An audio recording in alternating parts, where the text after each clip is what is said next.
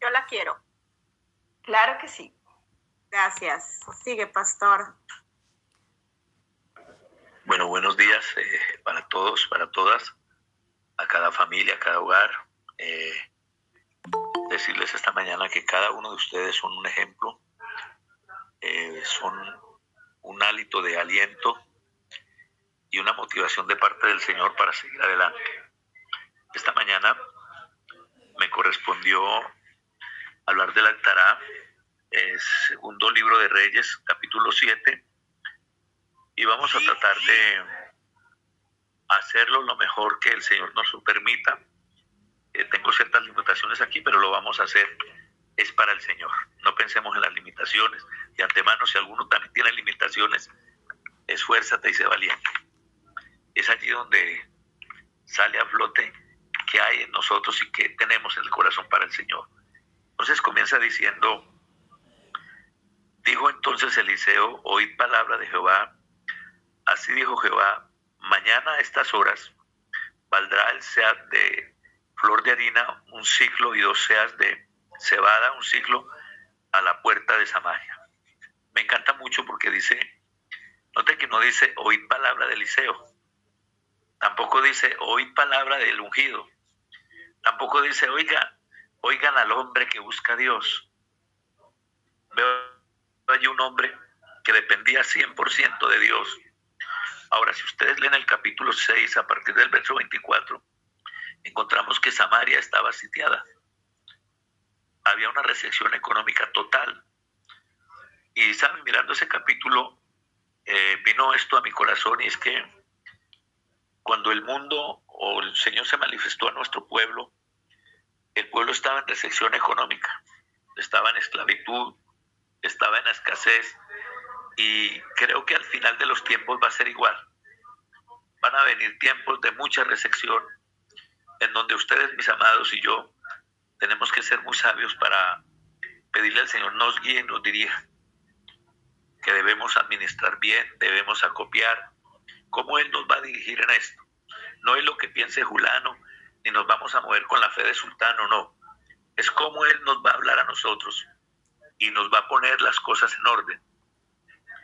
Entonces acá encuentro otra cosa y es que eh, ya Dios estaba dando la salida. Acuérdense que se estaban comiendo los hijos, se habían comido los burros, se estaban comiendo las palomas.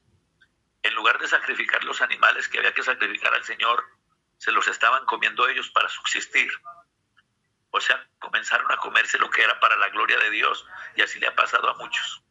En lugar de glorificar a Dios con lo que les da, entonces se comen lo que Dios les da para glorificarlo a Él y por eso muchos tienen ruina, miseria y muchas situaciones. Ahora, este pueblo de Samaria, eh, les dije el otro día, no era, no era un pueblo rico, en él no había realmente motivo para que los hubieran eh, sitiado ni nada pero allí había una riqueza y era que estaba el hombre que tenía la palabra de Dios. Acuérdate, tú eres la mujer y el, o el hombre que tiene la palabra de Dios, por eso el enemigo te ha sitiado. Pero tienes que hacerte esta pregunta. ¿Este sitio está ocurriendo por culpa mía? ¿Estoy honrando o deshonrando al Señor? Si lo estoy deshonrando, me merezco ese sitio y debo pasar por él. Pero si lo estoy honrando, qué es lo que el Señor quiere hacer. Entonces ahora él había mandado para apresar o matar a Eliseo, el rey, y lo veía como un enemigo. Así te ven muchos a ti.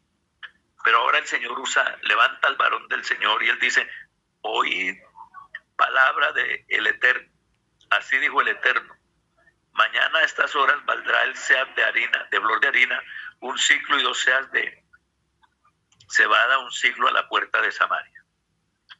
Y mirando el Salmo 27, verso 10, dice, aunque mi padre y mi madre me dejaren, con todo el Eterno me recogerá.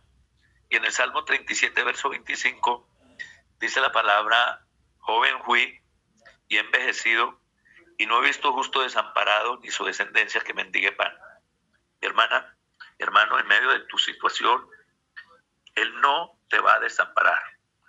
Luego sigue diciendo acá, verso 2, y un príncipe sobre cuyo brazo el rey se apoyaba, respondió al varón de Dios y dijo, si Jehová hiciese ahora ventanas en el cielo, esto sería así. Y él dijo, he aquí tú lo verás con tus ojos, mas no comerás de ello. Ahora, cuando el Señor nos da una palabra, acuérdate que Eliseo está hablando es en el nombre del Señor y está diciendo, oigan la voz del Eterno, no la mía. Él la tenía clara, como usted y yo tenemos que tenerla clara hoy. ¿Quién fue el que te habló? ¿Quién es el que te está hablando? Si es el Señor, vamos bien. Pero si son tus imaginaciones, tus sentires, los hombres, ten cuidado con eso. Revisa más bien esas palabras. Pero cuando es el Señor, la palabra va a tener opositores.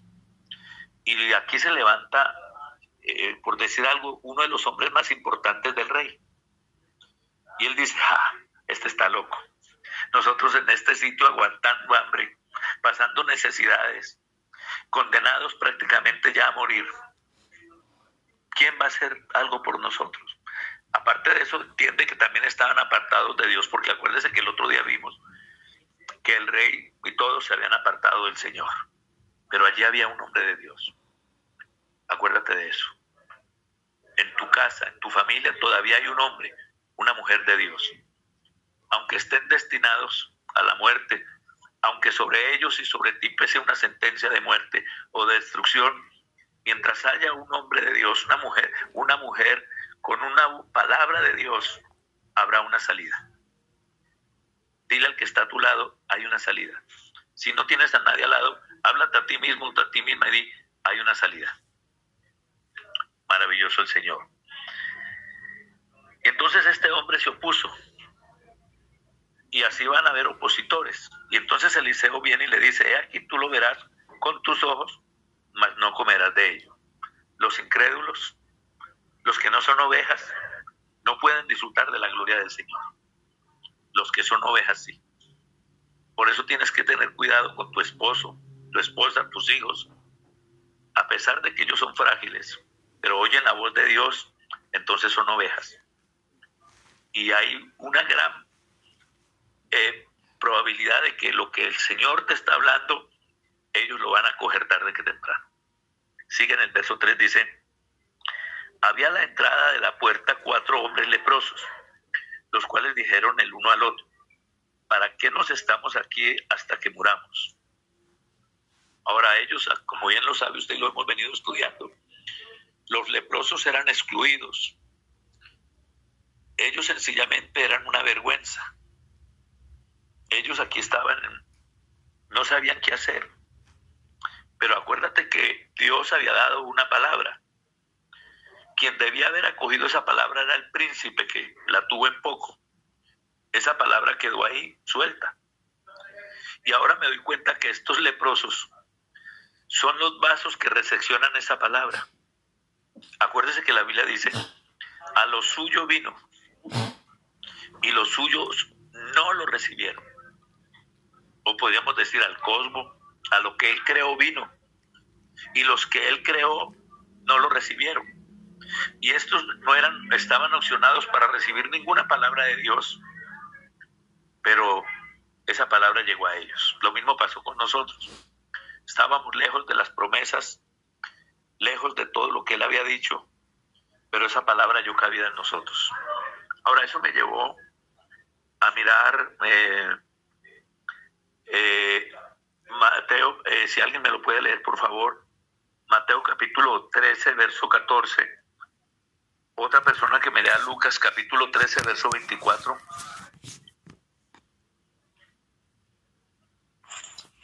Dice así 13, 14. De manera que se cumple en ellos la profecía de Isaías que dijo. Perdón, perdón, Esther, capítulo 7, verso 13 y 14. Ah, perdón, fui yo, qué pena. 7, 7, 13 y 14, Mateo. Entrad por la puerta estrecha, porque ancha es la puerta y espacioso el camino que lleva a la perdición, y muchos son los que entran por ella, porque estrecha es la puerta y angosto el camino que lleva a la vida, y pocos son los que entran, pocos son los que la hallen perdón. Muy bien, entonces note que estos leprosos, ahí en el verso 4 dicen, si tratáramos de entrar a la ciudad, por el hambre que hay en la ciudad, moriremos en ella. Si nos quedamos aquí, también moriremos. Vamos pues ahora y pasemos al campamento de los sirios. Si ellos nos dan, nos dieren la vida, viviremos. Y si nos dieren la muerte, moriremos. No, ellos ponen su vida en las manos del Señor. Ellos renuncian prácticamente a ella. ¿Sí? La persona que le dije, por favor, léame Lucas capítulo 13 al 24. Del 13 al 24, Lucas 13. No, no, no. Capítulo 13, verso 24. Verso 24. Esforzados a entrar por la puerta angosta, porque os digo que muchos procurarán entrar y no podrán. Amén. Y si siguen leyendo ahí para abajo, van a decir muchos que hicieron esto, aquello, pero él les dijo que no los conoció. ¿Sí ve? Y estos, acuérdense que le dijo a Israel que los celaría a celos con un pueblo que no era su pueblo. Y entonces estos, a estos él les abrió la puerta. Y estos toman una, estos racionalizan y piensan. Y dicen, tenemos que hacer algo. Eh, por favor, eh, Esther, ¿me puedes leer capítulo 10 de Juan, versos 1 al 10? Eh, dice así, 10 del 1 al 10, estoy bien, ¿cierto? Perfecto. De cierto, de cierto os digo, el que no entra por la puerta en el redil de las ovejas, sino que sube por otra parte, de ese, ese es ladrón y salteador. Mas el que entra por la puerta, el pastor de las ovejas es. A este abre el portero, y las ovejas oyen su voz, y a sus ovejas llama por nombre y las saca. Y cuando ha sacado fuera todas las ah, propias, es que mis gafas están, necesitamos gafas, cuando ha sacado fuera todas las propias, va delante de ellas y las ovejas le siguen porque conocen su voz, mas al extraño no seguirán sino huirán de él, porque no conocen la voz de los extraños. Esta alegoría les dijo Yeshua, pero ellos no entendieron que era lo que les decía. Volvió pues Yeshua a decirles, de cierto, de cierto os digo, yo soy la puerta de las ovejas. Todos los que antes de mí vinieron, ladrones son y salteadores, pero no los oyeron las ovejas. Yo soy la puerta. El que por mí entrare será salvo, y entrará y saldrá y hallará pastos. El ladrón no vino sino a hurtar y a matar y destruir. Yo he venido para que tengan vida y para que la tengan en abundancia. Amén.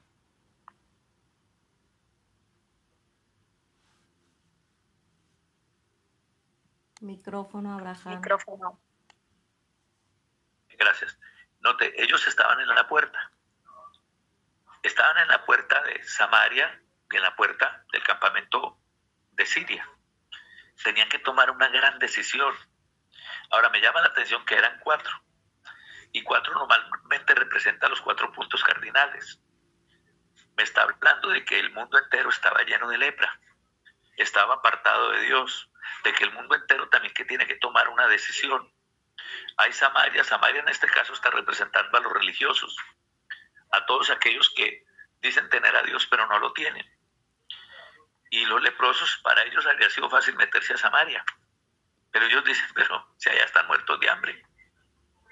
En el mundo no vamos a hallar la solución a nuestro problema. Tenemos que ir a ese lugar donde Dios está obrando, donde Él está haciendo algo. Y lo más extraño es que los lleva a que entren al campamento de los asirios. Parecía que era el campamento enemigo, pero él los llevó al lugar donde él iba, donde él tenía una bendición para ellos, porque había, había sido dada una palabra que decía que las cosas iban a cambiar y ellos necesitaban un cambio. Y entonces ellos toman una decisión y ellos se van directamente al campamento de los sirios.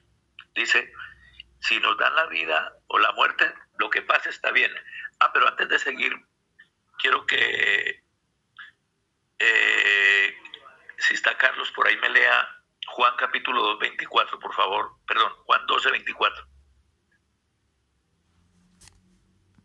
¿Cuál me dijo, pastor? Perdón. Juan 12, 24. Casi no le escuché, perdón. Juan 12, 24.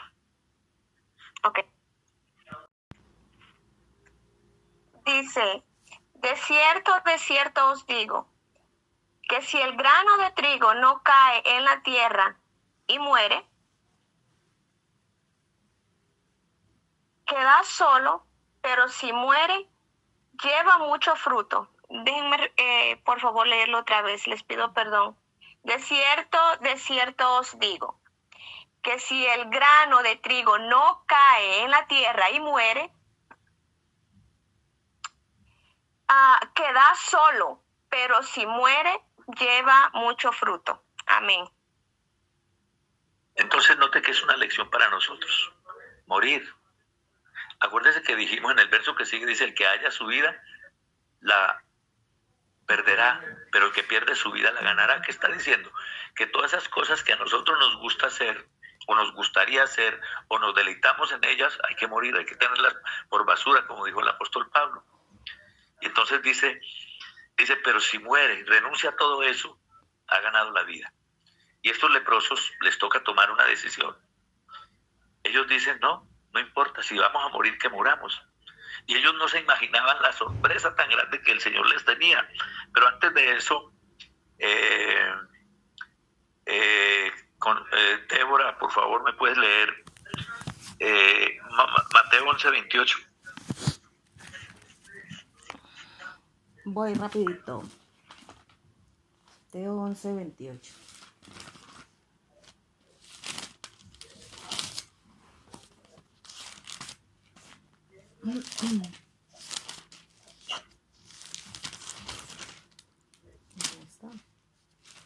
Aquí, vale. Dice así.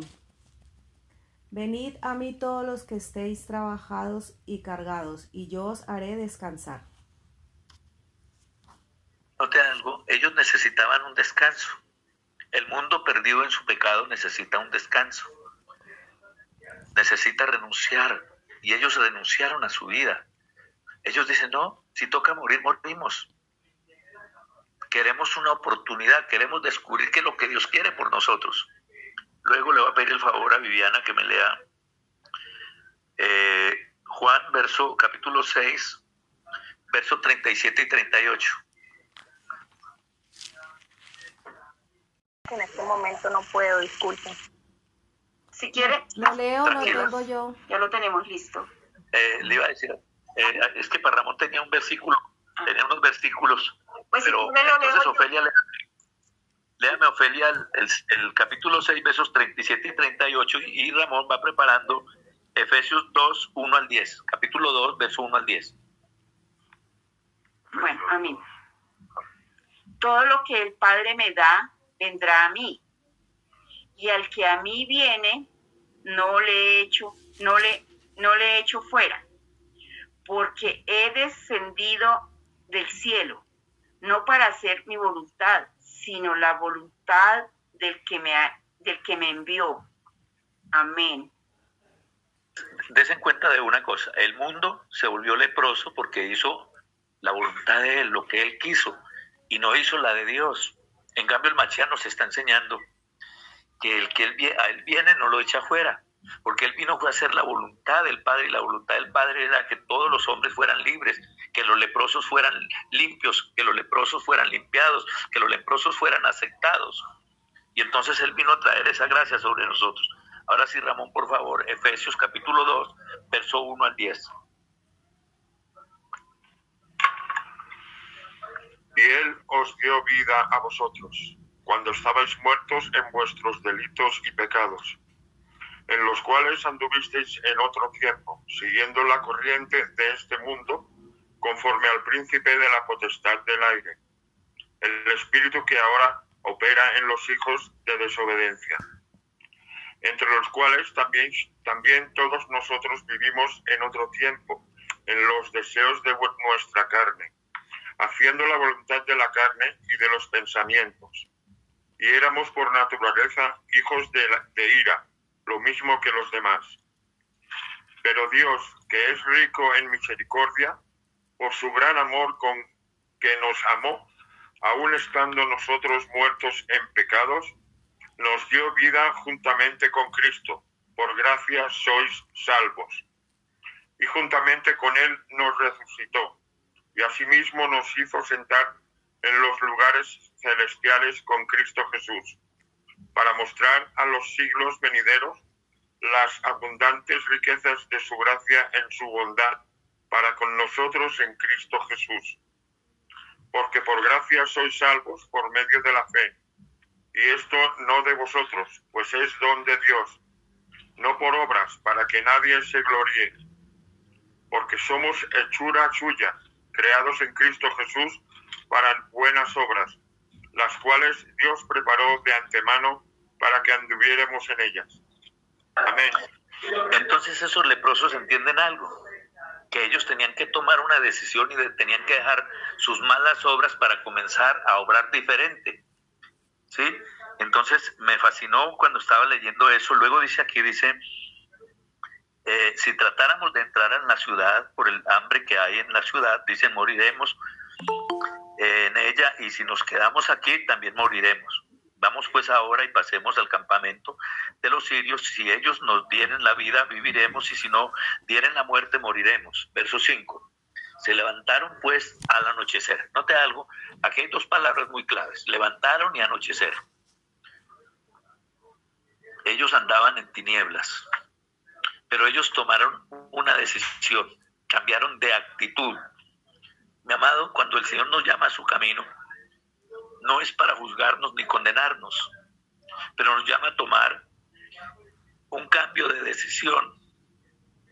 Ellos levantaron su ánimo, levantaron su pensamiento, levantaron su decisión y ellos dijeron todo o nada. Y ahora se ponen en las manos del Señor. Ahora ellos están dispuestos a salir de la oscuridad de la noche en que vivía. Y entonces ellos se levantan, dice, para ir al campamento de los sirios. Y llegando a la entrada del campamento de los sirios, no había allí nadie. El camino estaba expedito. Mi hermano, mi hermana, cuando tú y yo venimos al Señor, Él va quitando los obstáculos, los obstáculos. Muchos hermanos se confunden y el enemigo los confunde porque le paran bolas a Él y les hace creer que porque están en el Señor y el Señor tiene exigencias, que va a ser imposible vencer todos esos obstáculos que hay, esos apegos, esas cosas que hemos venido haciendo mal. Pero cuando confiamos en Él, Él comienza a quitar los obstáculos, los obstáculos. Y si el obstáculo somos usted y yo mismo, porque hemos rendido la voluntad, la conciencia a eso que Dios no quiere, entonces Dios comienza a aclararnos el pensamiento, la mente. Acuérdese que Él nos da un espíritu nuevo. Acuérdese que Él nos da un corazón de carne. Acuérdese que Él nos da una palabra limpia. Acuérdese que Él nos dio el Ruach Codes para llevarnos a toda verdad. Entonces Él está trabajando contigo. Porque si a ti te ha dolido estar fluctuante como las olas del mar, a ratos sí, a ratos no, al Señor mucho más. Y el Señor no está contento de ver que estás así. Él quiere una firmeza total, pero para ello tienes que venir a ese lugar donde supuestamente hay peligro, a ese lugar donde te da miedo, ir al altar del holocausto no era fácil, porque ir al altar del holocausto era ser partido en pedazos, era ser quemado totalmente. Si era en la paila, en la paila era ser chambuscado también, y eso duele, eso dolía mucho, pero estos ya no les quedaba otra alternativa.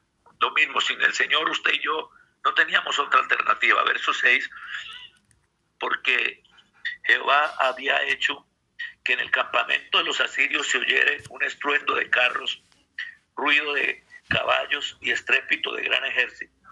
Y se dijeron unos a otros, he aquí el rey de Israel ha tomado a sueldo contra nosotros a los reyes de los eteos y a los reyes de los egipcios para que vengan contra nosotros.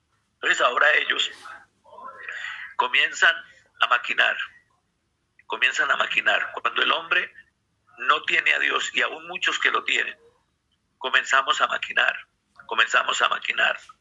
Ahora la Biblia nos advierte y dice que nos cuidemos contra las acechanzas y contra las maquinaciones del enemigo. Y nosotros estamos esperando que Satanás va a maquinar es externamente y resulta que él empieza a maquinar porque nosotros le prestamos la mente, le prestamos los pensamientos y comenzamos a decir, por ejemplo, si alguien se cae, de una vez nosotros decimos, se quebró, se partió, se volvió nada. En lugar de decir, Señor, yo confío que tú lo guardaste. Yo confío que no se le ha roto ni un solo hueso. Yo confío que está muy bien. Empezamos a maquinar. Viene el médico y nos da una noticia desagradable. Usted tiene tal enfermedad de una vez, ay, me voy a morir, voy a quedar postrado. Y el enemigo comienza a maquinar a través de usted y comienza a entristecerle, a robarle la paz, a robarle la bendición. A muchos que él llamó al ministerio, a la labor, el enemigo los tiene maquinando. Si no he podido en tantos años, mucho menos ahora voy a poderme levantar en este grupito, les dice el enemigo. Pero recuerda que el Señor usa lo vil, lo bajo, para levantar, para avergonzar a lo alto, a lo sabio, a lo poderoso y para levantar al caído. Acuérdese que en la lección pasada aprendimos que una humilde mujer que trabajaba en una casa de, de servicio, Dios la usó para llevar el mensaje al general del ejército y hasta al rey. Y esa palabra trascendió. Así que nada de maquinar, vamos para adelante y Él nos va a ayudar en todo lo que hagamos. Luego sigue diciendo, ah, dicen, alguien que me lea Mateo 20, perdón, en Proverbios 28.1.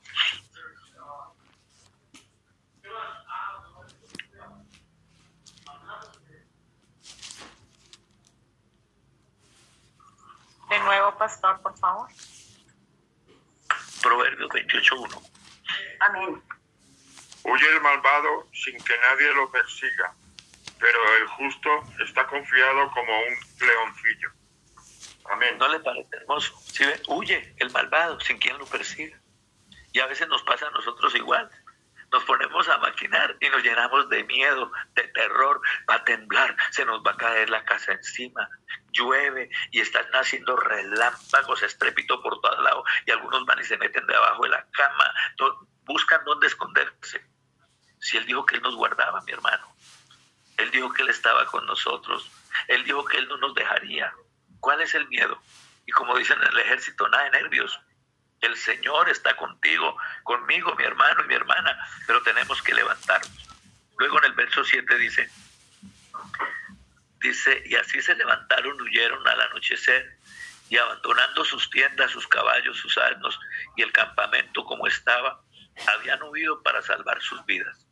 Note, a esto les interesaba más salvar la vida, no les importaba la salvación en cambio, usted y yo estamos aquí porque lo primero que nos interesa es honrar al Señor.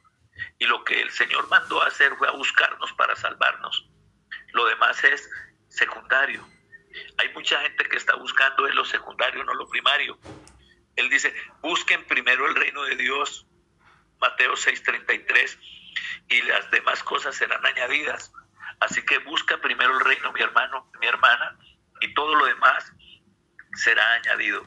Dice, cuando los leprosos llegaron a la entrada del campamento, entraron en una tienda y comieron y bebieron y tomaron de allí plata y oro y vestidos. Oiga esto tan lindo. No tenían nada.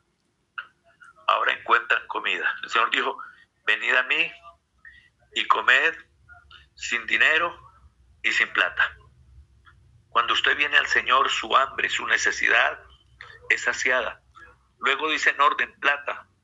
¿La plata para qué era que la usaban? Según la redención en el Señor. ¿O qué representa? Redención. Redención, ¿sí ve? Eso era lo primero que ellos necesitaban. Lo segundo, ser redimidos. Y luego dice oro. Nos dio un sitio de honor, nos sentó en lugares celestiales. Pero luego dice ropa. Acuérdese que el leproso tenía que ir con la ropa como. Rasgada. Rasgada, destruida. ¿Y qué iba gritando? Lepra, lepra, lepra. Es inmundo. Inmundo, inmundo, inmundo. Y estaban excluidos. Ahora vuelven a ser excluidos. Vuelven a recibir una vestidura limpia, una vestidura blanca. Mi hermana, esta mañana, mi hermano, Él te está volviendo al lugar. Él te está trayendo porque el enemigo a algunos les puso espíritu de culpabilidad y los hace sentir que ellos no son salvos, que ellos no son dignos ni merecedores. Si usted escuchara orar a nuestro pueblo, sabe que nuestro pueblo todavía sigue pensando que el Señor todavía no los ha salvado. Siempre que oran están pidiendo que la salvación venga a ellos. En cambio, usted y yo, que representamos a esos que eran leprosos, estamos seguros de la salvación. Ahora, si hay alguno de ustedes que no tiene esa seguridad, por favor, levante la mano y dígame esta mañana y vamos a orar para que esa seguridad venga a su vida. Madrugada con una niña aquí en la empresa y el Señor me dio unos versículos esta mañana, dentro de ellos el primero que leí o que les dije de memoria en, la, en la introducción a la oración que está en, en eh, Filipenses 2.10, dice, vosotros, amados míos, como habéis obedecido en mi presencia. Dice, mucho más estando ausentes. Y dice luego, dice que velemos por la salvación, que la cuidemos con temor y temblor. Amado, y cuidar la salvación con temor y temblor es hacer como cuando usted hace con su cuerpo. Usted se le crecieron las uñas. El que sabe ir al, al que arregla las uñas se va de una vez a que le hagan un pedicure, un manicure, al que le gusta y tiene con qué, va a que le hagan una aumentación de manos, de brazos, de piernas, el cabello, entonces vamos y lo cuidamos, y así todos los miembros de nuestro cuerpo. Pero cuidamos el cuerpo, pero un momentico, usted ya fue al salón de belleza espiritual para que su salvación sea cuidada. Usted ya fue a que le lavaran la lengua, a que le lavaran el cerebro, a que le lavaran los pies, para que los sitios, los lugares, lo que usted piensa sea lo que Dios quiere. Usted ya descubrió o entendió que hay cosas que usted está haciendo que toca sacarlas de su vida. Si tenemos un barrito o una espinilla, queremos sacarla, ¿verdad?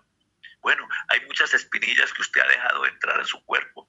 Cuando usted estripa esos barritos o acumulaciones de grasa, al sacarlas huelen, eh, ¿verdad? Y así hay algunos de nosotros. Tenemos hedor frente al Señor porque hay cosas que hay que dejarlas de hacer. Pero usted mire y verá que en la medida en que se sigue haciendo la labor ya no duele sacar nada de eso.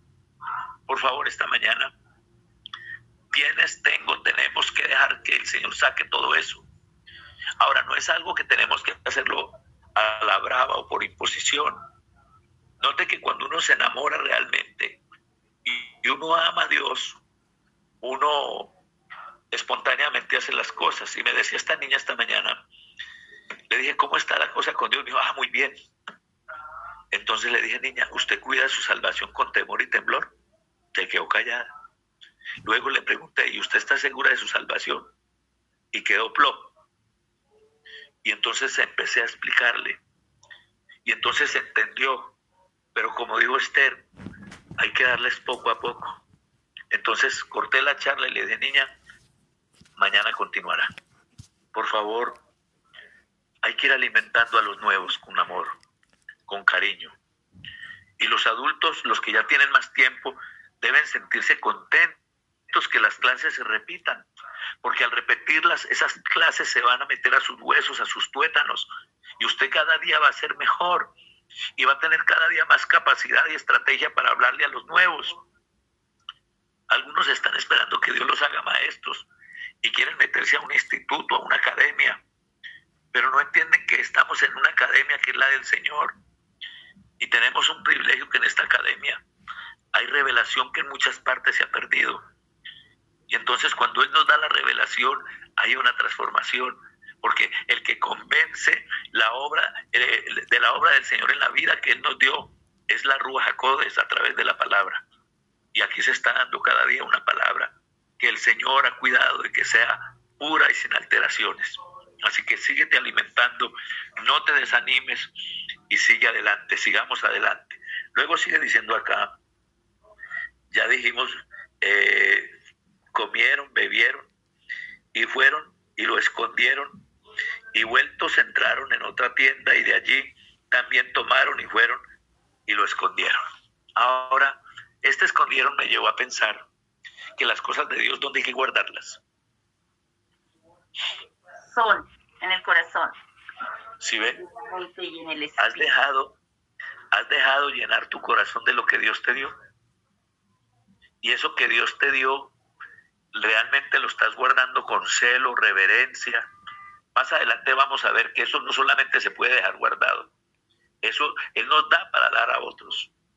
Cuando el Señor te da y tú lo guardas, se va envejeciendo, se pone a oler a feo, se mojosea, se va corrompiendo con el tiempo. ¿Sí ves?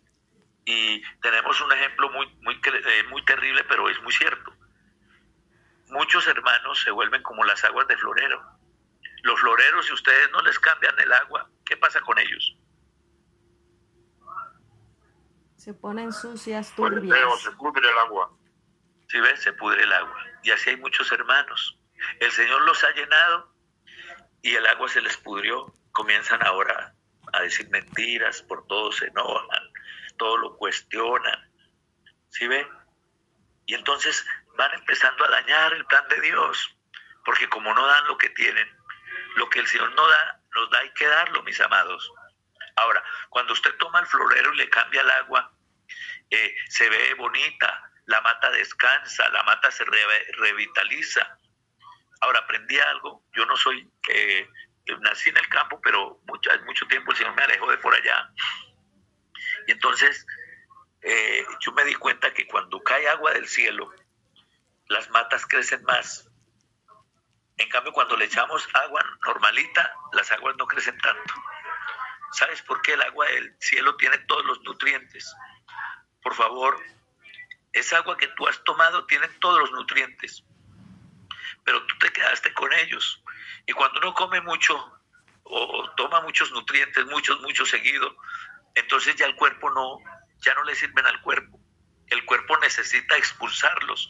Y como no los expulsamos, entonces si es mucho calcio, le nos hace daño para los huesos. Si es mucho fósforo, también nos va a hacer daño.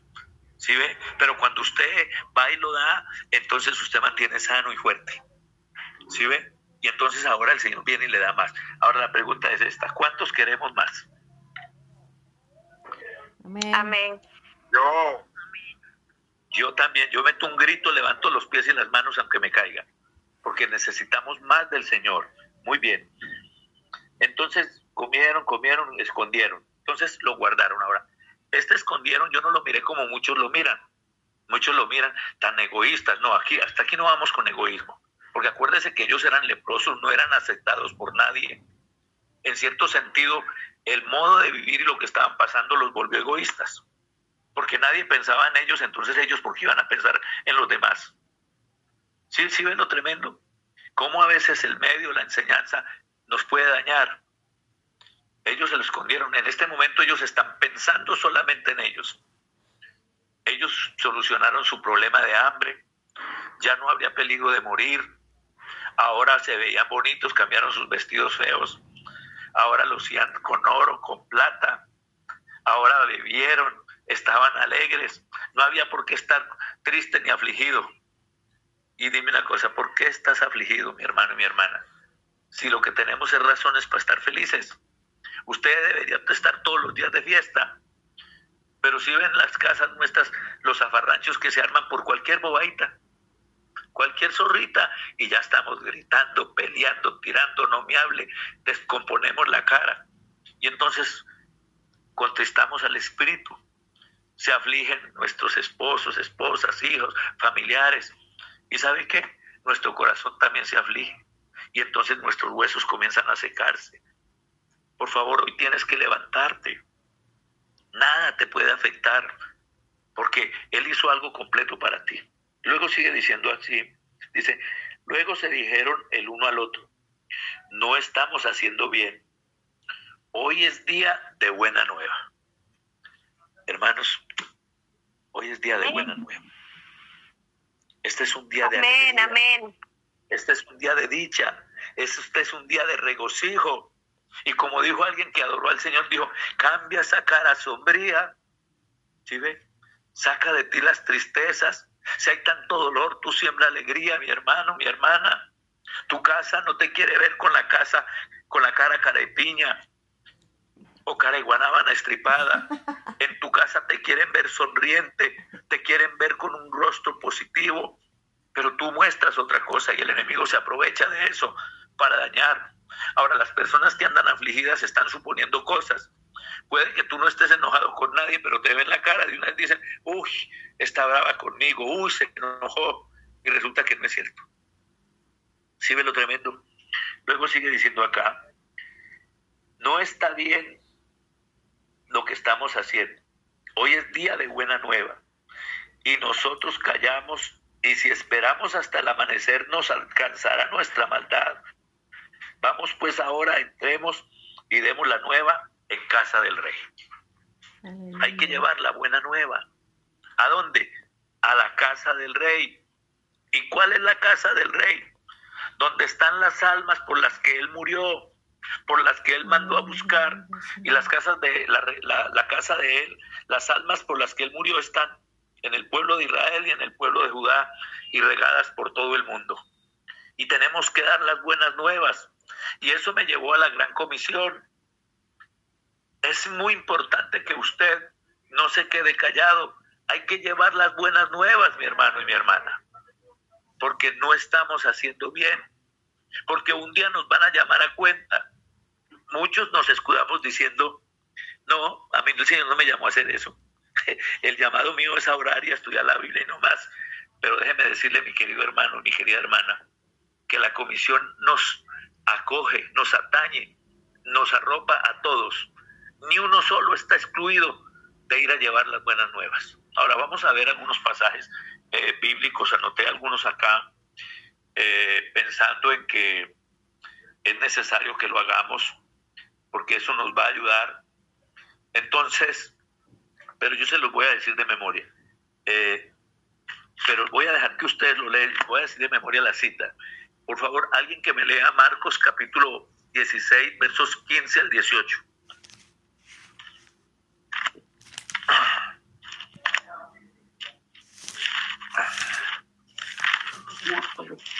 Vayan por todos los países del mundo y anuncien las buenas noticias a todo el mundo.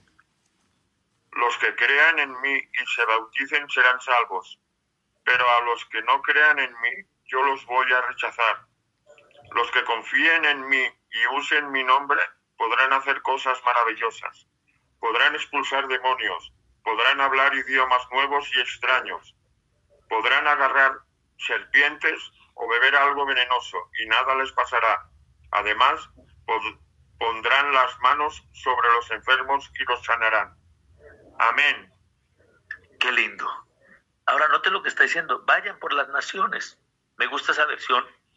En la mía es un poquito más limitado, pero también lo expresa. Dice, y les dijo, ir por todo el mundo y predicar el Evangelio. Note, a toda criatura.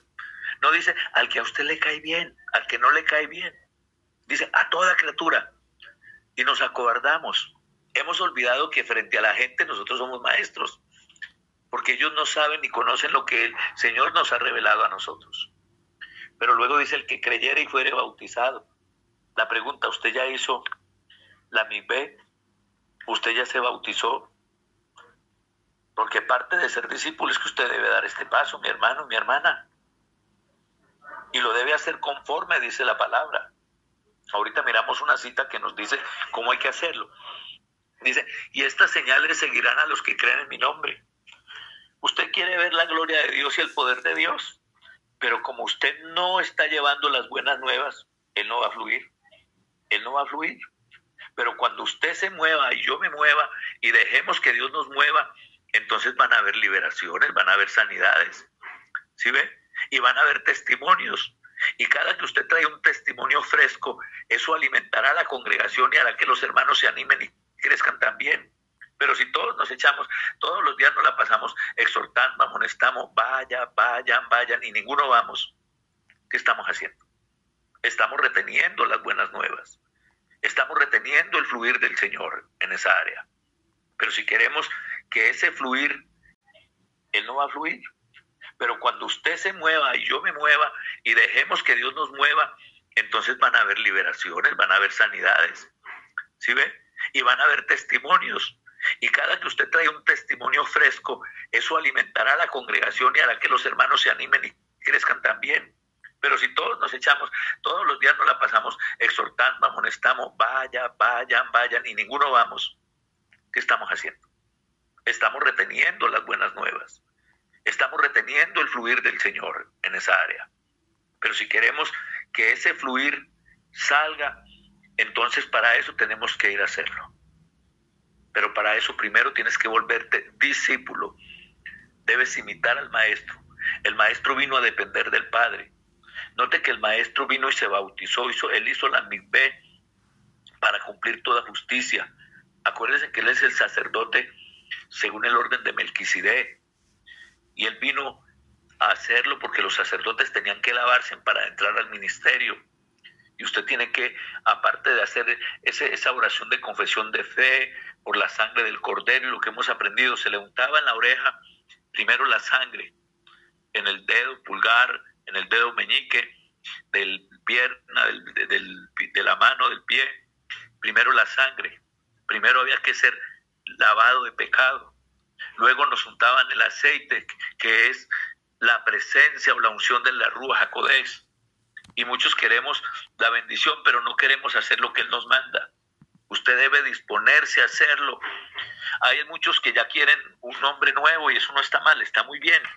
Pero primero hay que adelantar pasos. Luego hay otros que no han arreglado su situación marital, no se han casado, no han organizado las cosas. Por favor, hay que organizar todo eso, mis amados. Ahora, muchos quieren pararse a predicar en un púlpito, pero hay cosas que las tienen en desorden y tenemos que ordenarlas. Note, estos hombres tenían su vida desordenada, su familia estaba ya en Samaria, quién sabe en qué condición estaría. Estos hombres sufrían, pasaban momentos muy difíciles. Ahora ellos escondieron muchas cosas, las guardaron. Y yo quiero quedarme con los dones, con lo que el Señor les dio, porque Él nos da abundantemente mucho más de lo que pedimos. Y entonces necesitamos ir, mis amados.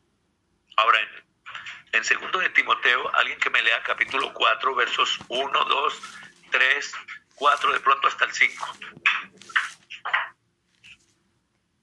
Segunda de Timoteo, del 1 al 4. Sí, segunda de Timoteo, segunda de Timoteo. ¿El capítulo 1? No, segunda de Timoteo, 4, versos 1. Ok. Te encarezco delante de Dios y del Señor Yeshua que juzgará a los vivos y a los muertos en su manifestación y en su reino. Que prediquen la palabra que instes a tiempo y fuera de tiempo. Redarguye, reprende, exhorta con toda paciencia y doctrina, porque vendrá tiempo cuando no sufrirán la, santa, la sana doctrina, sino que teniendo comezón de oír, se amontonarán maestros conforme a sus propias concupiscencias, y apartarán de la verdad el oído y se volverán a las fábulas. Pero tú sé sobrio en todo, soporta las aflicciones, haz obra de evangelista, cumple tu ministerio. Hasta ahí. Entonces note lo que nos está diciendo ahí. Te encarezco es algo que es urgente, es algo que es necesario hacer. Dice que prediques la palabra, que instes, note lo que dice, a tiempo y fuera de tiempo. Una vez se encontraron un pastor y un evangelista. El evangelista pastoreaba una iglesia y el pastor hacía obra de evangelista. Entonces se pusieron a charlar y se dijeron al uno al otro, oiga, ¿qué será que yo no, no crezco en nada? Llevo tanto tiempo pastoreando aquí y nada, no, nadie se convierte. Y el pastor le dijo, el que era pastor, pero que hacía obra de evangelista, dijo, oiga, y a mí no se me convierte ningún alma. Y entonces vino alguien y les dijo, señores, es que usted es pastor y el que tiene que estar pastoreando la iglesia es usted. Y usted es evangelista, el que tiene que ir a predicarle a las almas es usted. Porque acuérdese que los dones son complementarios, los llamados son complementarios. Pero eso tampoco nos inhibe de que no, no podemos ir a hablarle a las gentes. Y entonces empezaron a hacerlo así, la congregación comenzó a crecer y las almas comenzaron a convertirse. Aparte de eso, ¿qué tanto oras tú, mi amado, mi amada, por las almas? Le cuento algo a nivel de testimonio, por favor no lo tome a mal ni me mire con grandeza, simplemente déjeme seguir siendo así pequeño a los pies del Señor. Por muchos años he estado en este camino y casi todas las almas que he conocido en el camino, continuamente debo estar orando por ellas. Y escúcheme, no es que yo ande cargado, desesperado, no, pero Dios me dio una responsabilidad de orar por ellas. Y cada mañana les traigo a la presencia del Señor y se lo suelto en sus manos. Usted ora por las almas. Usted derrama su alma ante el Eterno por las almas. Usted gime, usted agoniza, usted cae moribundo por esas almas. Algunos dicen, pero es que yo salgo a hacerlo del Señor y no pasa nada. Pues no va a pasar nada porque no hay que, usted no ha llenado su corazón de amor y no ha dejado que su corazón sea un corazón como el del Señor. Cuando usted ame al Señor y aprenda a amar lo que Él ama, donde Él se separaba aparte para orar por las almas. Y Él no armaba un escandaladero como, como hacemos nosotros. Él cuando fue a orar por Lázaro simplemente la oración que hizo es, Padre, gracias te doy por haberme oído porque yo que sé que siempre me oyes. Ya él había orado por el asunto, ¿no? Muchos de ustedes y yo queremos que el Señor nos dé revelaciones. Pero ¿qué nos va a revelar si nosotros no tenemos carga por lo de Él? Pero cuando tú te cargas por lo de Él y tomas la carga y vienes en la oración, en el clamor, ayunas, vigilas y te dejas guiar por Él, Él te va a revelar y te va a dar las estrategias, te va a dar gracia. Entonces aquí dice, insta a tiempo y fuera de tiempo. Entonces, mi amado, mi amada, usted debe ir a llevar la palabra. Luego dice, redarguye, reprende. Note que no dice condena, no dice juzga, no dice oiga, avergüénzalos, no dice así simplemente les hacemos caer en cuenta del mal que están haciendo, de las cosas que no deben hacerse. Luego dice con toda paciencia y doctrina. ¿Qué tan paciente eres tú, mi hermano? Me he encontrado hermanos que le predican a las almas y después de un mes ya se cansaron. Ah, yo no volví por allá porque es que no pasa nada. Imagínate que el Señor me llevó a hablarle a unas mujeres que eran tres meses, todos los días hablábamos de lo mismo. Y llegó un día en que yo, les tengo que decir la verdad, me cansé. Entonces le dije al Señor, Señor, yo tengo deseos como de no volver por allá porque yo no veo nada. Es que el Señor no te mandó para que vieras nada. Él te mandó es para que creas, para que hables la palabra, para que pongas en práctica la paciencia que Él te ha dado. Pero Él me dio las fuerzas para seguir y saben que de esas mujeres salieron misioneras, salieron personas que amaron al Señor. Cuando tú perseveras, verás el fruto. No es tiempo de soltar a nadie. No es tiempo de decirle no vuelva. Imagínense que algunos se paran y dicen simplemente, el que no quiera venir, que no vuelva. Y yo me hago esta pregunta. Si el Señor los trajo hasta nosotros, ¿es para que se vayan o para que cuidemos de ellos? a cuidarlos. ¿Sí ve? Ahora, y tenemos que ser sabios al orar. Señor, los que trajiste tú y deben de estar aquí, manténlos. Los que tú no trajiste, sino que vinieron por otras razones, esos llévalos y ponlos en el lugar que deben estar, Señor. Y Él lo va a hacer.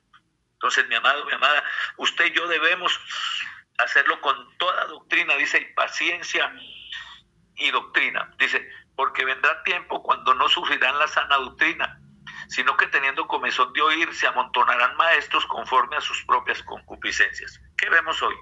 Maestros por todas partes, títulos por todo lado, pero ¿cuál de ellos se ha preocupado por la salvación de las almas? Ellos se preocupan por el billete que tiene la gente.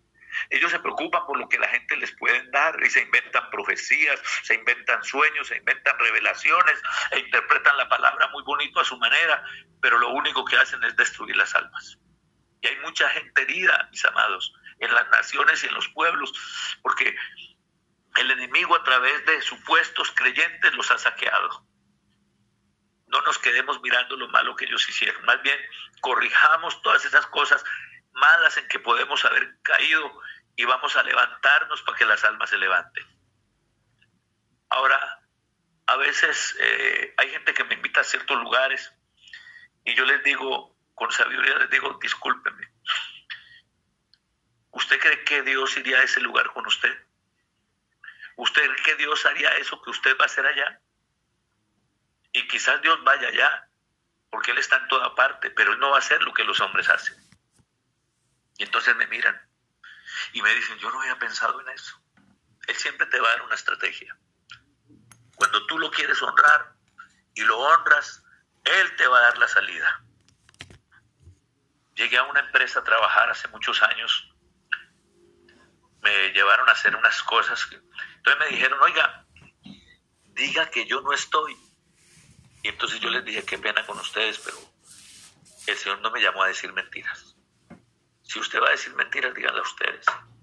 Yo vine acá fue para hacer un ejemplo en lo de Dios. Él te va a dar la estrategia, mi hermano. Él te va a ayudar. Quizás algunas veces vas a cometer errores. Sí, pero Él te va a ayudar a salir adelante. Entonces, debes de ir. Entonces, hay maestros por todos lados. Dice, y apartarán de la verdad el oído y se volverán a las fábulas. A la gente le encanta que le profeticemos oiga, y el Señor me dice que le va a dar un carro, que le va a dar una casa, que le va a dar esto, que le va a dar aquello, pero en ninguna parte les dice que se aparten del pecado. He conocido gente que están esperando, alguien les profetizó que Dios los iba a levantar con un ministerio poderoso, pero también Dios en la profecía les dijo, hijo, si te apartares de esto, de aquello y de lo otro, pero a eso no le pusieron cuidado. ¿A qué le estás poniendo cuidado tú hoy? a lo físico, a lo que perece o a lo que te va a llevar a ser espiritual. Para tú aconsejar a otros, primero tienes que vivir y ensamblarte en el espíritu. Luego sigue diciendo acá, y apartarán, apartarán de la verdad el oído y se volverán a la fábula. Pero tú sé sobrio en todo. ¿Sí ve? Sobrio, con dominio propio, calibrado, estable, firme. Dice luego, soporta las aflicciones. Esa parte no le gusta a muchos.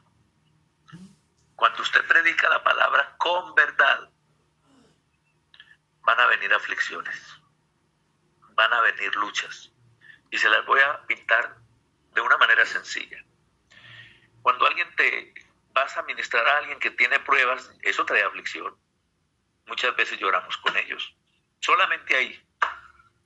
Y si no soportamos eso que sencillo, entonces que cuando las potestades del infierno se vienen en contra nuestra y hay retaliación contra nosotros. Y entonces una mañana de repente amanecemos que no podemos caminar. O de pronto se acabó el trabajo, se acabó el mercado.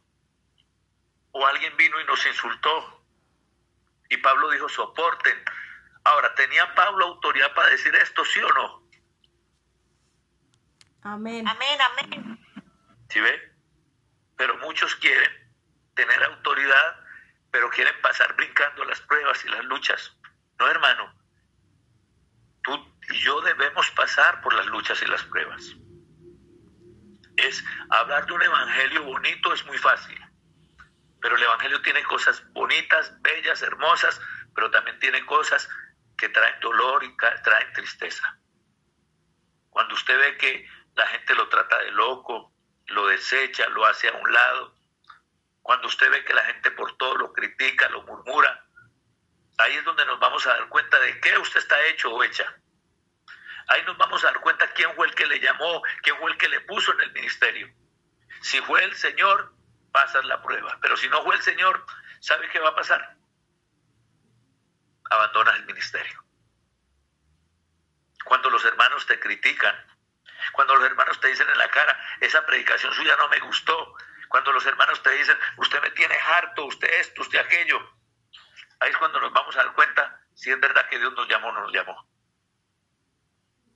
Había un hombre, este hombre fundó una misión en Brasil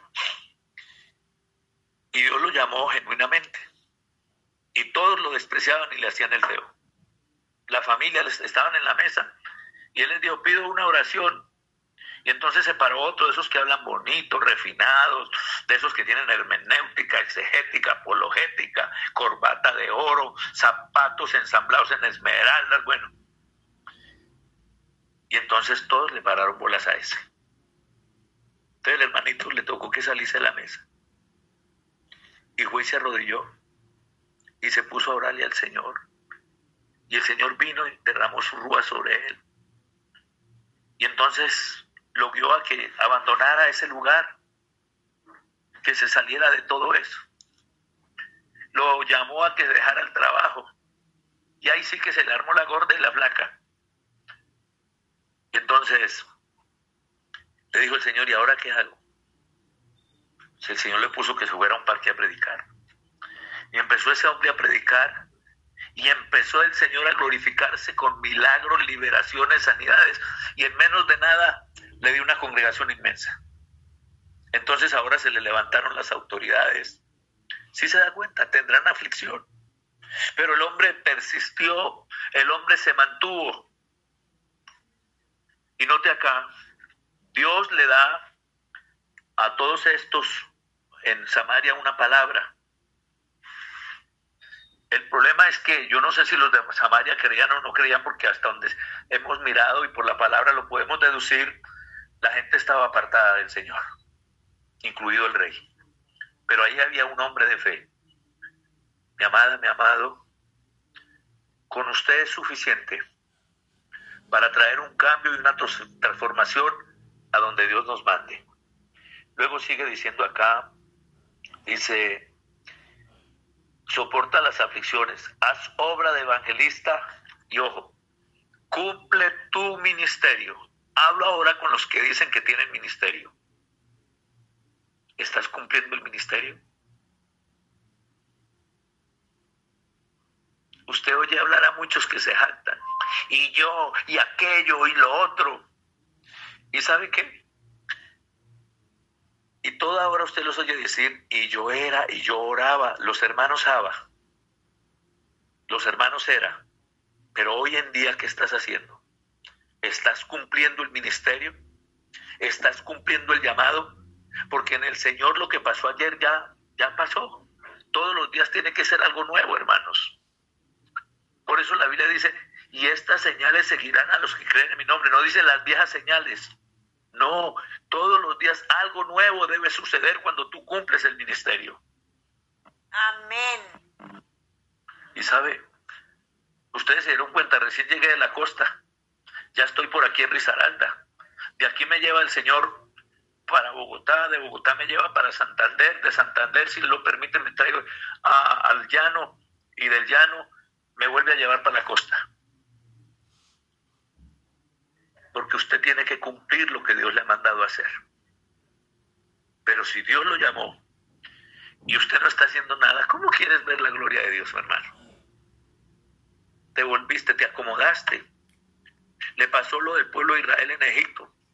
Ellos se convirtieron a Egipto y ahí estaban cómodos y felices. Y algunos están cómodos comiendo bien, durmiendo bien, no hay quien los ofenda, no hay quien les diga nada. Así es muy rico el Evangelio. El problema es que ese evangelio no tiene vida, ese evangelio no tiene juego, ese evangelio no tiene revelación, ese evangelio no tiene la presencia de Dios. Pero cuando es un evangelio que va al campo de batalla, entonces así como hay pruebas y luchas, hay victorias muy grandes y hermosas. Hay victorias gloriosas. Y entonces ahí es cuando otros van a crecer. Cuando tú te levantas y traes un testimonio, no para vanagloria, no para jactancia, sino para honrar al Señor y para motivar a otros, entonces se prende un avivamiento. Cumple el ministerio, mi hermano. Y los que no tienen un ministerio, sino un llamado, y están empezando a ser formados, ¿estás cumpliendo el llamado? Los que tienen un don, ¿estás usando el don que Dios te dio? Si no se usa el don, no va a fluir, se apaga. Y no es que el Señor no lo quitó, no. Está contristado, está apagado, enterró el talento. Tienes que desenterrarlo hoy. Note que estos hombres, aunque estaban leprosos, tenían un corte de evangelista, tenían un corte de arriesgado, tenían un corte de punta de lanza. No les importó, dijo, ah, si nos matan, que nos maten. Ahora ya se saciaron ellos. Pero ahora recapacitan y dicen, venga, venga, venga, venga. Estamos haciendo mal porque hoy es día de buenas nuevas. Hoy hay que llevarle la palabra al pueblo. Y vamos a creer que ellos fueron sanos. Y note que al pueblo lo que le importaba era la noticia. A ellos, ellos no les importaron para nada y eso tiene que ser con nosotros. Nosotros no tenemos que buscar que nadie ponga la mirada en nosotros. Por bonitos, por bien vestidos que vayamos, por montados en el buen carro o en la buena moto o en la buena bicicleta o en unos buenos zapatos, que nadie ponga la mirada en nosotros. Que todos miren la obra del Señor. Y estos leprosos inducen el pueblo es a ir donde estaba la bendición de Dios. ¿A dónde induces tú la gente? ¿A dónde quieren que vaya? Luego sigue diciendo acá, volvemos a Segundo de Reyes, capítulo 7. Dice, hoy es día de buena nueva si nosotros callamos, si esperamos hasta el amanecer, nos alcanzará nuestra maldad. Acuérdese que estamos en la noche. estamos en el tiempo de llevar la buena nueva. Pero el amanecer, cuando ya venga Yeshua, ya no como aquel que se va a ofrendar en la muerte por nosotros, sino como rey habrá juicio, porque eso es lo que nos está hablando allí. Y entonces, ¿qué cuenta le vamos a dar a Dios? Ahora, acuérdense de Ezequiel, cuando el atalaya, dice que si él, la atalaya, no amonestaba al que estaba en pecado y muriere, la sangre de esa alma sería sobre la atalaya. ¿A cuántas personas Él te ha llamado y te está llamando a hablarle si no lo has hecho? Usted dice, Dios me mostró, Dios me habló, Dios me reveló y me mostró esto de Julano, de Sultano. Ya oraste a Dios, ya consultaste con Él para que te guiara si debes decírselo o no y si te dijo que debes de ir a decirlo, ya lo hiciste o te lo guardaste. Cuidado, muchos pueden haber muerto ya y ya no vas a tener tiempo de llevarle el mensaje. ¿Qué hacer? Pídale perdón al Señor y levántese y empiece a hacer lo que Él le manda. Por eso muchos no volvieron a tener revelaciones ni sueños, porque Dios dijo, pero ¿para qué le voy a dar sueños o revelaciones si no me obedece? ¿Para qué le voy a enseñar las cosas si no hace lo que yo le mando? Pero si tú lo haces, Él te va a guiar, te va a dirigir y te va a respaldar. Y sabe que lo bueno te va a perdonar, que eso es lo, lo que más me gusta del Señor. Luego dice, vinieron pues y gritaron a los guardas de la puerta de la ciudad y les declararon diciendo, nosotros fuimos al campamento de los sirios y aquí que no había allí nadie, ni voz de hombre, sino caballos atados, asnos también atados y el campamento intacto. Los porteros gritaron y lo anunciaron dentro en el palacio del rey. Ahora note que no dice que los mandaron a entrar, ellos tenían una, una necesidad urgente y era la bendición de Dios. Pero ellos cumplieron. Ellos se resarcieron. Es que cuando usted viene a la presencia del Señor y usted guarda la presencia de Él en usted y lo que Él le ha dado, usted no puede callarse. Acuérdese que Yeshua cuando sanaba, libertaba a alguien, Él les encargaba que no dijeran a nadie nada y ellos guardaban el secreto.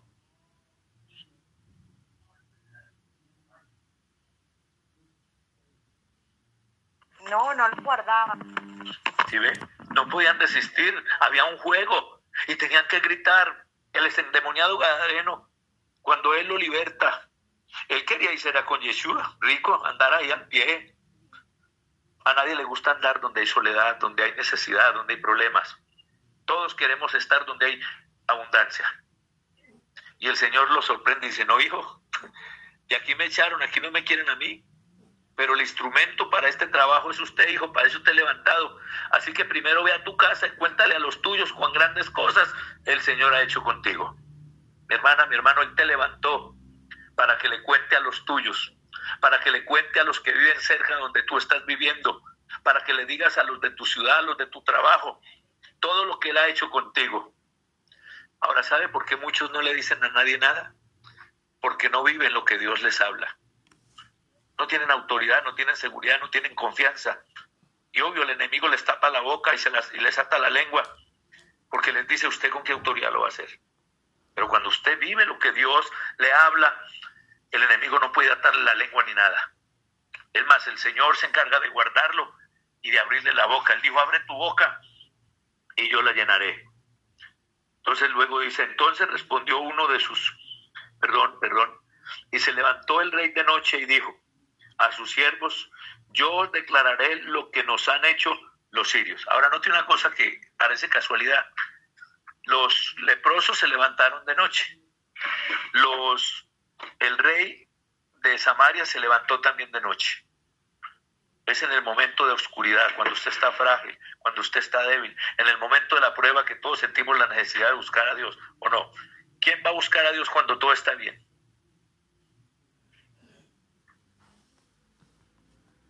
Amén. Nadie, nadie. Sí, se da cuenta. Sí se da cuenta. Entonces dice que el juez, pero ahora el, rey comienza a maquinar. Y entonces, y dijo a sus siervos, yo os declararé lo que nos han hecho los sirios.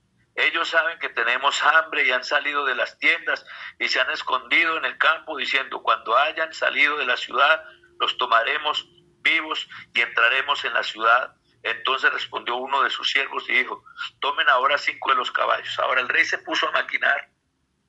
Obvio, no era un hombre espiritual, no tenía discernimiento, había perdido la presencia del Señor, pensaba no como un hombre de Dios, sino como el mundo, pensaba como Oriente, como Occidente, pensaba como la gente de Sudamérica.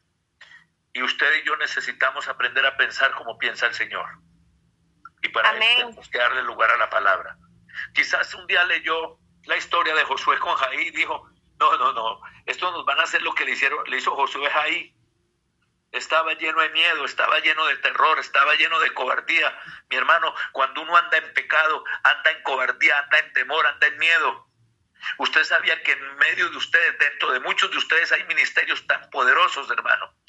Pero el diablo los tiene arrumados y atados. Porque usted sabe que sabe que sabe hay cosas que usted tiene que dejar y usted sabe que sabe que no las ha dejado. ¿Sí ve? Y maquinó. Pero entonces respondió uno de sus siervos y dijo, tomen ahora cinco de los caballos que han quedado en la ciudad, porque los que quedan acá también perecerán como toda la ciudad de Israel, perdón, toda la multitud de Israel que ya ha perecido, y enviemos y veamos qué hay. Por fin se levantó un valiente esta mañana, ¿quién querrá levantarse para llevar las buenas nuevas? Amén. Este dijo, pues no tenemos nada y lo poquito que nos queda, pues si tiene que acabarse, que se acabe. O en, este, en otras palabras, dijo, todo o nada. Y sabe, ¿quién esta mañana le dice al Señor, todo para ti y nada para el mundo? Ayúdame a obedecer lo que tú me mandas. Y entonces sigue diciendo acá, y tomaron pues dos caballos de un carro y envió el rey al campamento de los sirios diciendo, id y ved. Entonces ahora había que ir a qué? Id y ved. ¿Se acuerda cuando Josué mandó los espías? Sí. Y eso se llama que hay que ir a, a, discernir qué es lo que está pasando, qué es lo que hay que hacer. No a todo hay que decirle amén. No a todo el que llega diciendo que es del Señor, hay que, ay, el siervo del Señor, el ungido. No. Id, ved, observad, mirad qué es lo que hay. Prueben. Él dice que hay que probar lo que nos hablan, hermano. Y muchos de ustedes, me incluyo, queremos obligar a los demás a aceptarnos como somos sin que nos conozcan primero. ¿Sabe? Cuando a mí vienen personas, el que sea, lo primero que yo le digo, Señor, ese hombre, esa mujer es tuyo. Luego le digo, Señor, dame discernimiento. Enséñame a entender y a discernir sus palabras. Y luego le digo, Señor, y ayúdame a ver cómo vive. Cuando ya el Señor me hace entender que vive la palabra, que la guarda, que da testimonio, que ha sido moldeado, formado por Dios, digo, este es un hombre de Dios que está formado. Hay otros que los veo y digo, son hombres de Dios, pero están en formación. Y yo creo que muchos de nosotros estamos en formación. Y por eso no tienes que desmayar, tienes es que seguir adelante. Dice, dice luego, y, los, y ellos fueron y lo siguieron hasta el Jordán. Y aquí que todo el camino estaba lleno de vestidos y enseres que los sirios habían arrojado por la premura y volvieron los mensajeros y lo hicieron saber al rey. Acuérdase que el Jordán nos recuerda de algo. El pueblo para pasar a la tierra prometida tenía que pasar el Jordán, ¿sí o no? Sí. ¿Y qué le dijo el Señor a Josué? Mi siervo Moisés ha muerto. Ya no había líder. Terminó el liderazgo de Moisés. Y ahora entraba el liderazgo de, de, Josué o Yehoshua. Acuérdese que Yehoshua representa al Machía. Y entonces lo primero que le dice el Señor a Josué es, levántate. O sea, cambia la actitud porque él estaba rígido. ¿Y cómo estaba este pueblo aquí? Estaban rebeldes. Rebeldes, sí. Perdón, no, no lo miremos ya ahí. Tenían tenían necesidades. ¿Cómo estaban? Afligidos con necesidades. En angustia. Estaban angustiados. No había una salida. Si ve, ese mismo rey, porque a ese rey Dios lo estaba llamando al arrepentimiento. Era la oportunidad, era el momento para que él volviera al Señor. Si ve, lo hicieron saber al rey. Y eso me habla de que las noticias hay que llevárselas a los que están en eminencia. El apóstol Pablo dijo, oren por todos los hombres, por los que están en eminencia, para que vivamos quieta y reposadamente. Y entonces luego sigue diciendo aquí, entonces el pueblo salió y saqueó el campamento de los sirios. ¿Sí Ahora el rey entiende, comprende que era una bendición que Dios les había entregado. Y el pueblo al lado de él. Mi amado, lo que Dios nos da es para que el pueblo sea bendecido. No te guardes lo que Él te ha dado. No hagas como Saúl, que Saúl retuvo al pueblo, pero lo retuvo en las fuerzas de la carne y lo llevó a pecar lo llevó a hacer cosas que Dios no mandó. Y él hizo un sacrificio que no tenía que haber hecho y por esa causa fue desechado. Y tal vez por esa razón muchos del pueblo también murieron con él, contaminados. Luego sigue diciendo acá, y fue vendido un sea de flor de harina por un ciclo y dos seas de cebada por un ciclo, conforme, note que no dice conforme a la palabra de Eliseo, conforme a la palabra de Hachén, de Yuhei Bajei, del Todopoderoso, del Santo bendito seas. Mi hermana, mi hermano, esta mañana aprovecho para decirte, si Dios te dio una palabra, esa palabra se cumplirá. Esa palabra es verdad. No dudes, no tengas miedo, no tengas temor, porque si Él te la dio, se tiene que cumplir. De la única manera que no se va a cumplir es si tú te la imaginaste o te la dio un hombre en sus emociones. Pero si fue el Señor, esa palabra se cumplirá. Así que nada de nervios y para adelante. Dice, y el rey puso a la puerta a aquel príncipe sobre cuyo brazo él se oponía, se apoyaba y lo atropelló el pueblo a la entrada y murió conforme a lo que había dicho el varón de Dios cuando el rey descendió a él. Y eso me habla del juicio de Dios que vendrá en los últimos tiempos. Todos los que se han opuesto a la palabra de Dios, todos los que han causado que el mundo esté en hambre, en tristeza, que el mundo esté saqueado, el Señor va a hacer juicio y va a cortar lo que tenga que cortar. Pero que primero lo haga con nosotros, porque el juicio comienza por casa, mi hermano. Este se opuso a la palabra del varón de Dios y fue cortado. Lo atropelló el pueblo. ¿Sí se da cuenta? Entonces, por favor, volvámonos al Señor. Luego dice, eh, y, y, el pueblo lo, a la entrada y murió conforme a lo que dijo el varón de Dios cuando el rey descendió a él.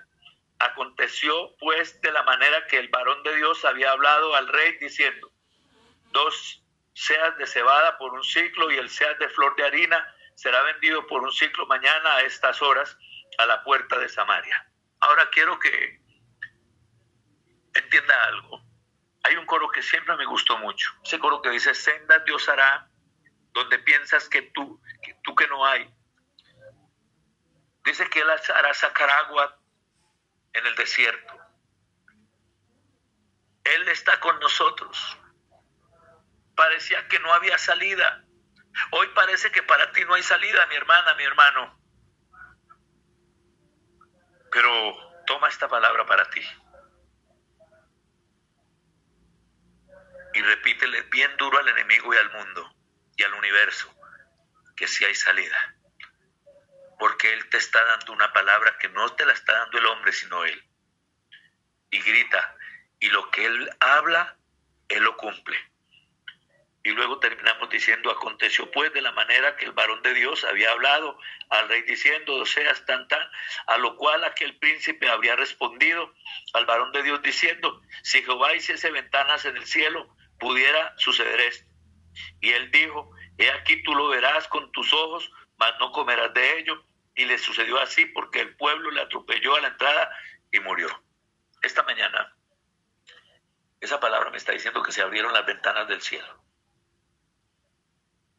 Y declaro sobre ti esta mañana que no solamente las ventanas, las puertas y las compuertas del cielo se han abierto para ti y para mí. Volvámonos al Señor, hagamos lo que Él nos ha mandado y disfrutemos sus bendiciones. Que el Señor les siga bendiciendo. Amén. Amén, amén. Qué palabra tan hermosa.